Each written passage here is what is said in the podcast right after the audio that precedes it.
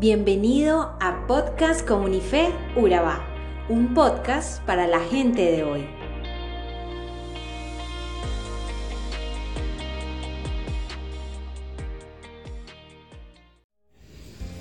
Desde tiempos antiguos, el ser humano ha tenido que luchar con muchos vicios y hábitos pecaminosos o cadenas de pecado, alcohol, drogas, sexo, pornografía, chismes, entre otros. Se sabe de imperios que han caído por la degradación que produce los vicios. Hoy en día la psicología los llama enfermedades o cualquier otra cosa, pero Dios los llama pecado. El vicio es algo que destruye la integridad del hombre y no solo sufre él, sino también su esposa, sus hijos y la familia en general.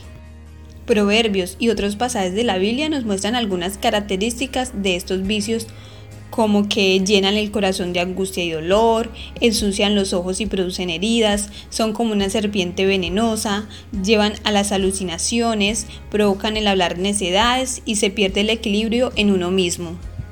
Por eso se hace necesario entregar nuestro corazón y es así precisamente como hemos titulado nuestro podcast de hoy, Entrega tu corazón. Este podcast es inspirado en Proverbios 23 del 1 al 35, pero nos vamos a detener precisamente en Proverbios 23, 26, que nos dice, Dame, hijo mío, tu corazón y miren tus ojos por mis caminos. Cuando la Biblia habla del corazón no solo se refiere al órgano de nuestro cuerpo que late y que bombea sangre, sino al alma, a lo que nos lleva a actuar de una manera o de otra, ya sea buena o mala. A simple vista podemos notar que esta porción de la Biblia expresa dos deseos de Dios. Podemos interpretarlos como mandamientos, pero no dejan de ser también deseos del Señor. De estos dos deseos, el primero da como consecuencia el segundo, porque para mirar por los caminos de Dios antes tenemos que entregarle nuestro corazón. Con esto es interesante notar que en el texto Dios no está pidiendo sacrificios, tampoco está pidiendo dinero, tiempo ni culto. Sin embargo, al meditarlo profundamente entendemos que lo está pidiendo todo. Y es que el corazón del hombre es algo que Dios desea que se le entregue. Pero ¿cómo puedo dárselo? ¿Qué hago para que mi corazón sea de Dios? ¿Acaso tendré que arrancarlo de mi cuerpo y darlo a Dios? No, absolutamente nada de esto, pero para dar pequeños comienzos es importante que tengas en cuenta estos tres aspectos. Primero, debes rendirte a Él. Esto quiere decir que tenemos que dejar que Dios reine en nuestra vida, que Él sea el que gobierne todo nuestro ser y nuestro interior. Segundo, reconoce a Dios como el Señor de tu vida. Tenemos que ser sencillos, humildes, abiertos, transparentes, además de ser obedientes a la palabra de Dios. Esto es reconocer que Él es el Señor de nuestra vida y como tal tenemos que obedecerle. Es necesario permitir que Dios vaya invadiendo todos los ámbitos de nuestra vida, que Él sea el que va normando y señalando el camino concreto de nuestra existencia. Reconocer a Dios como Señor es permitirle que ilumine mi pensamiento, que fortalezca mi voluntad, que oriente mis sentimientos, que norme y marque el criterio de mi comportamiento. Y por último, entrégalo con decisión. Cuando tomas la decisión de entregarle tu corazón a Dios, Él lo acepta y te transforma.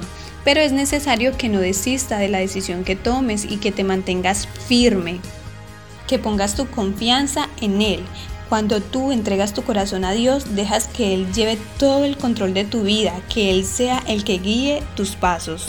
Si el corazón es tan importante para Dios, busquemos que el nuestro se asemeje al suyo. Dios nunca nos pide más de lo que podemos darle y conoce perfectamente cómo anda nuestro corazón si está deteriorado, maltratado o herido, si ya está cicatrizado y endurecido, lo que quiere precisamente es tomarlo para sí y recuperarlo. Esta transformación ocurre a través de procesos. Cada proceso que Dios nos permite atravesar lo permite con el propósito de perfeccionarnos, de llevarnos a morir para que sea Cristo quien viva a través de nosotros. Ya no vivo yo, mas Cristo vive en mí. Ahora te invito a que hagas esta oración conmigo ahí donde estás. Dios, permite que nuestro corazón esté dispuesto para ti. Queremos entregártelo de manera que te agrade. Saca de él todo lo que me esté haciendo daño. Tú lo sabes, tú lo conoces y a ti no podemos engañarte.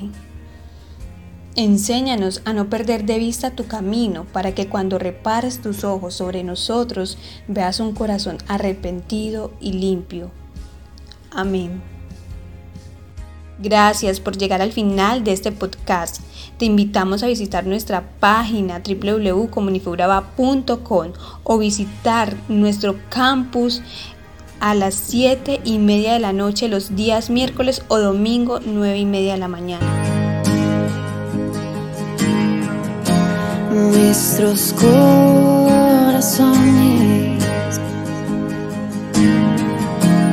insaciables son.